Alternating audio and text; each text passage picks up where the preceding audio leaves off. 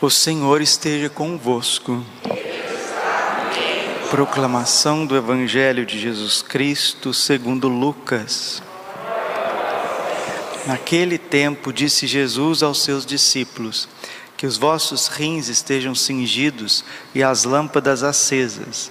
Sede como homens que estão esperando o seu Senhor voltar de uma festa de casamento, para lhes abrirem imediatamente a porta logo que ele chegar e bater. Felizes os empregados que o Senhor encontrar acordados quando chegaram. Em verdade vos digo, ele mesmo vai cingir-se, fazê-los sentar à mesa e passando servirá.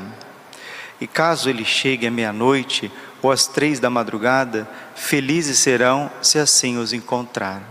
Palavra da salvação.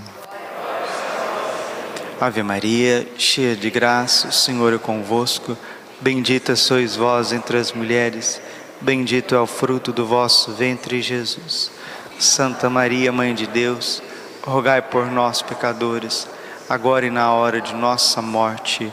Vinde, Espírito Santo, vinde por meio da poderosa intercessão do Imaculado Coração de Maria, vossa amadíssima esposa. Podemos sentar um pouquinho. Jesus, manso e humilde de coração. Hoje é dia de um santo pouco conhecido, mas muito importante, São Pedro de Alcântara. Ele nasceu em Alcântara no século XV, né? na Espanha. São Pedro de Alcântara, ele é um santo tão importante que ele é padroeiro do Brasil. O que, padre? Padroeiro do Brasil. Em 1846, Dom Pedro I, que tinha uma devoção muito grande a São Pedro de Alcântara, a família de Dom Pedro, apesar de ser portuguesa, né? E Dom Pedro de Alcântara, São Pedro de Alcântara, espanhol, eles tinham uma veneração muito grande, não à toa. Por quê? Porque ele foi um sacerdote exemplar, foi um padre extremamente doado às penitências e à oração. Ele foi franciscano. E depois que ficou padre, rapidamente ele foi superior do convento e depois também superior da ordem na Espanha. Para vocês entenderem de quem o padre está falando, ele foi nada menos do que diretor espiritual de Santa Teresa d'Ávila, né? E o primeiro Carmelo fundado por Santa Teresa teve ali o dedo de São Pedro de Alcântara, porque ele que mexeu né, na parte jurídica, canônica, burocrática para que as coisas pudessem acontecer. Foi um homem assim de uma penitência muito grande, quase não dormia e quase não comia.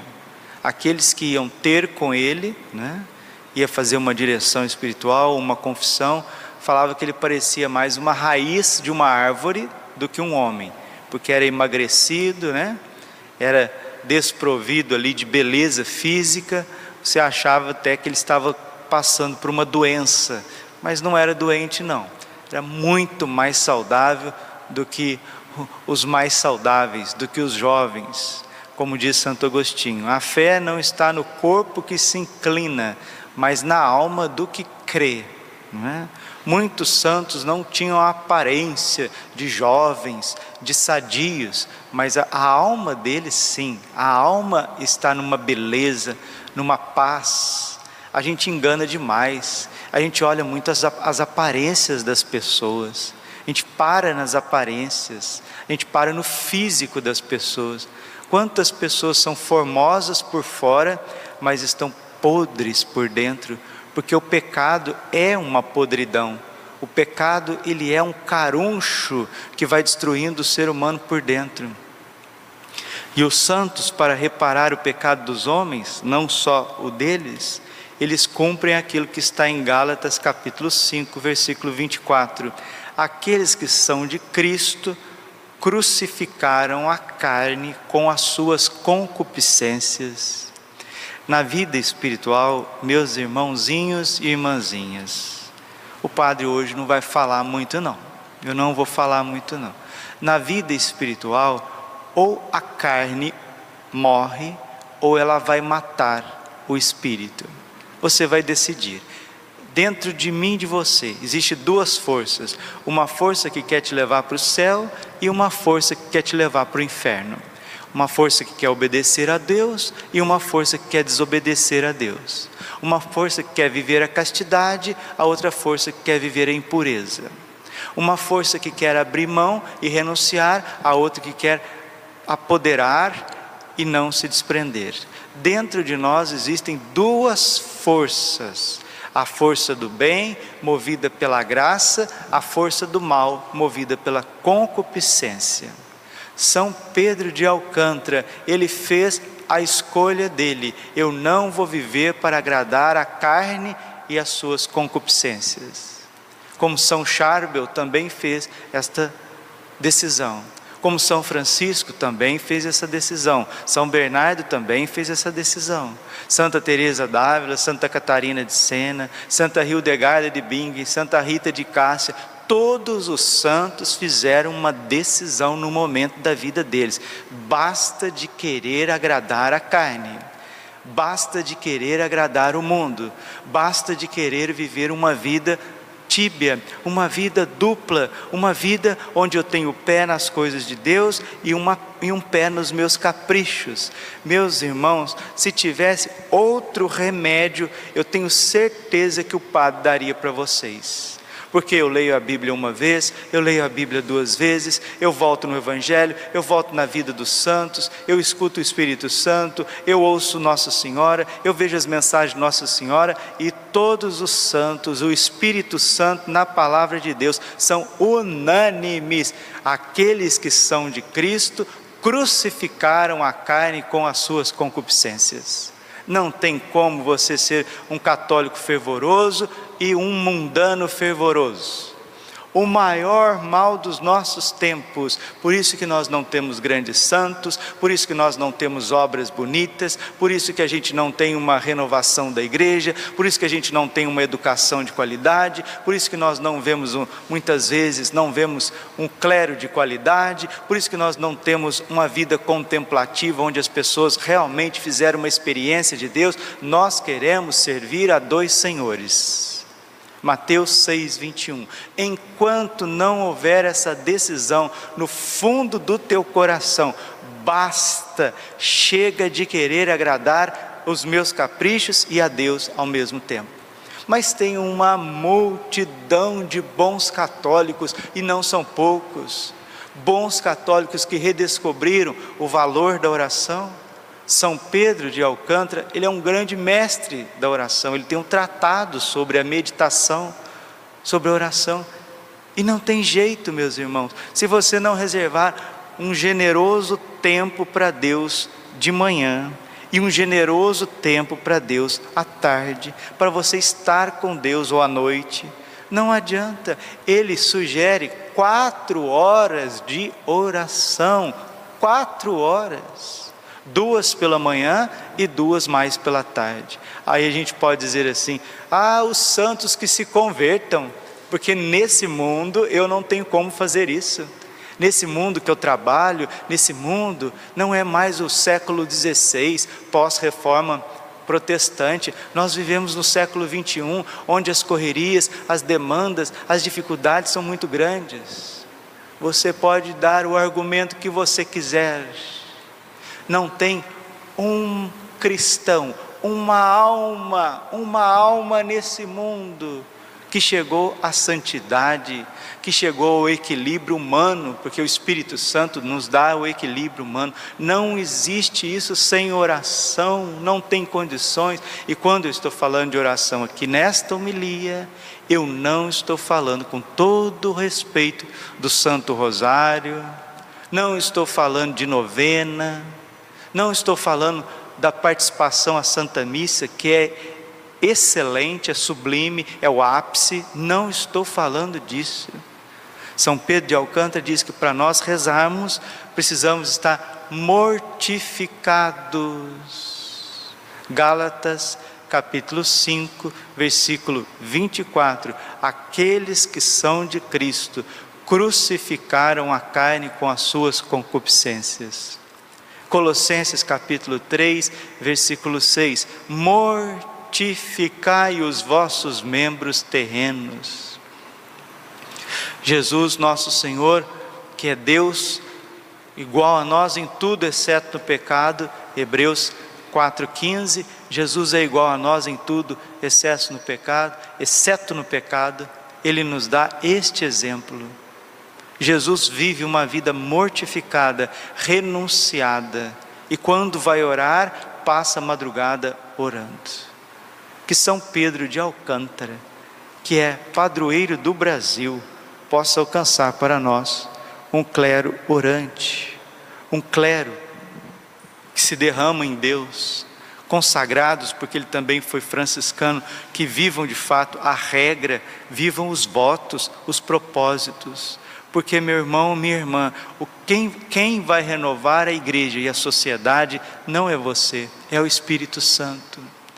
E se nós não estivermos à disposição do Espírito Santo, como diz a beata Helena Guerra, aqueles que não são renovados pelo Espírito Santo são sempre os mesmos, são sempre as mesmas misérias, as mesmas feridas, as mesmas tendências, e nós não queremos isso para a nossa vida não queremos é, alimentar esse saco furado, onde você reza, você faz as tuas práticas de piedade e depois sai tudo embaixo. Por quê? Porque não houve um toque da graça.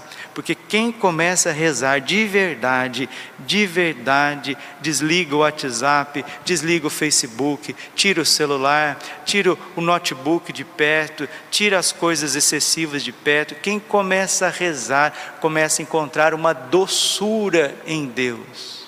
Aquela ansiedade de ver as coisas, de ouvir as coisas, de comprar as coisas, elas vão acabando a dependência que você vai tendo das pessoas, a opressão que o inimigo vai agindo na nossa mente, a obsessão de certas situações, isso vai acabando, porque vai morrendo, o, homem velho vai morrendo e o homem novo vai ressurgindo. Mas para que você não desanime, nem você e nem eu. Um outro santo espanhol, mais próximo de nós, para não dizer assim: ah, padre, o senhor está falando dos, do diretor espiritual de Santa Teresa de Jesus, o senhor está falando de um dos padres mais penitentes de todos os tempos. Isso não é para mim. Então eu vou atualizar um pouquinho São Pedro de Alcântara.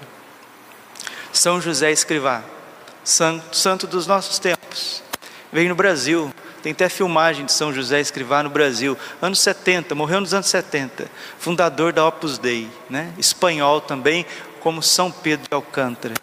Jesus está falando hoje para nós que os vossos rins, que os vossos rins estejam cingidos e as lâmpadas acesas.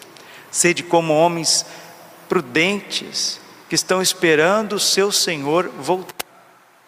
Que estejam esperando o seu Senhor voltar de uma festa de casamento para lhe abrirem imediatamente a porta logo que ele chegar que, que está com os rins cingidos e as lâmpadas acesas? É não perder a graça de Deus. A primeira leitura nós ouvimos, Romanos 5,20: onde abundou o pecado, superabundou a graça. Deus está te dando um presente. Deus está te dando uma oportunidade. E Santo Agostinho diz assim: Eu tenho medo da graça que passa e não volta. Eu tenho medo da graça que passa e não volta. Irmãos, Hebreus 12, 14, estais atentos para que a graça de Deus não passe em vão sobre as vossas vidas. Deus está passando com muita misericórdia na vida de tantos que Ele já tirou do pecado, que Ele já deu uma vocação, que Ele elegeu, que já mostrou, iluminou o caminho, agora cingir os rins, ou seja, levar a vida espiritual a sério, mortificação. Cingir os rins significa mortificação, lâmpadas acesas significa oração. E se você está desanimado, não desanima não. Se você fez coisas que você não gostaria de fazer, se você está até no pecado, até no pecado, seja um pecado venial, seja um pecado mortal, seja uma desordem que você traz no teu coração, não desanime. Olha o que ensina São José Maria Escrivá. A vida espiritual é, repito até cansar, e repito de propósito, um contínuo começar e recomeçar. A vida espiritual é repito até cansar e de propósito, contínuo começar e recomeçar. Recomeçar, sim, de cada vez que faz um ato de contrição, deveríamos fazer muitos diariamente, recomeças porque dás a Deus um novo amor. Cada vez que você faz um ato de contrição, e deveríamos fazer muitos ao longo do dia, você dá a Deus mais um ato de amor, um novo amor. Então, que isso fique em nosso coração, para que a gente não desanime da santidade. A vida espiritual é, nos diz São José Escrivá, repito até cansar e de propósito, um contínuo começar e recomeçar. Um contínuo começar e recomeçar, um contínuo começar e recomeçar, um contínuo começar e recomeçar. Recomeçar, Padre? Sim, nos diz São José Escrivá. De cada vez que fazes um ato de arrependimento e de contrição, e deveríamos fazer muitos diariamente, recomeças porque dás a Deus um novo amor. Recomeças porque dás a Deus um novo amor. Se você se arrependeu, não fique parado no arrependimento. Não fique. Não para no arrependimento. O arrependimento é muito bonito, mas você parou no arrependimento, você deu a Deus um novo ato de amor, mas não volte, não volte a cometer as mesmas falhas, os mesmos delitos.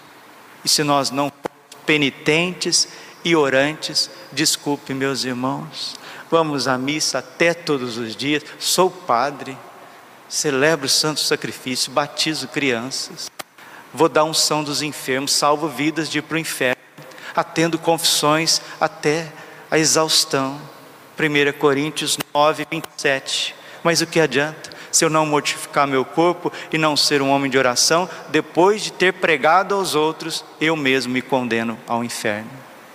Você pode ficar aí a vida inteira na igreja católica apostólica romana, sendo carismático, fervoroso, místico, contemplativo, o que você quiser ser dentro da igreja, movimento e pastoral, se você não estiver aberto a essa transformação do Espírito Santo, que vem pela oração e pela mortificação penitente, você vai terminar o teu curso aqui na terra e talvez fritará no purgatório por muito tempo, por muito tempo. Será que a gente não entendeu isso ainda? Organizemos a nossa vida, porque ela é um contínuo começar e recomeçar. Que essa semana seja um começar e recomeçar para a santidade. Nós que temos São Pedro de Alcântara, esse gigante de santidade, como padroeiro do Brasil que Ele alcance para nós um clero santo, para que tenha famílias santas, jovens santos dispostos a entregar a vida para Deus. Só assim a sociedade se renova. Porque remedinho nenhum vai renovar a sociedade, tecnologia nenhuma vai renovar a sociedade, partido político nenhum vai renovar a sociedade. A sociedade só pode ser renovada em Cristo Jesus. E é isso. Glória ao Pai, ao Filho e Espírito Santo, como era no princípio, agora e sempre. Coração imaculado de Maria, confiança, saúde.